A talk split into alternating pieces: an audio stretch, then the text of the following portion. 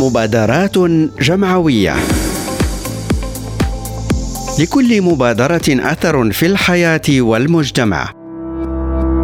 ولكل فكرة بصمة في الحاضر والمستقبل. مبادرات جمعوية. قصص مبادرات ملهمة. مع عبد الرحمن الخدار يوميا على ريم راديو.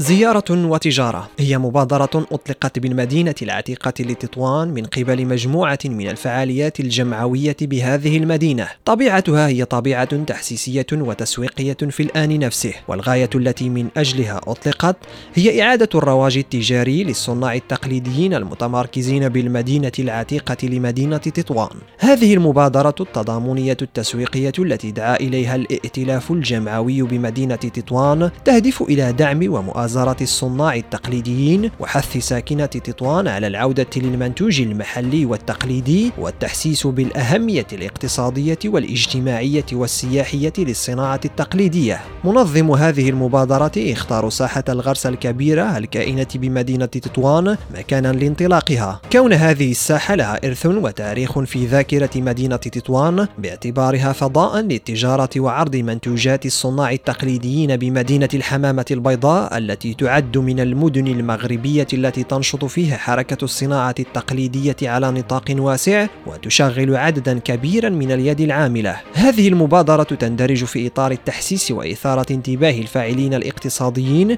وذلك في ظل جائحة كورونا التي كانت آنذاك تلقي بظلالها على قطاع الصناعة التقليدية. مبادرة زيارة وتجارة ومثيلاتها من شأنها أن تحقق رواجا اقتصاديا في مجال الصناعة التقليدية.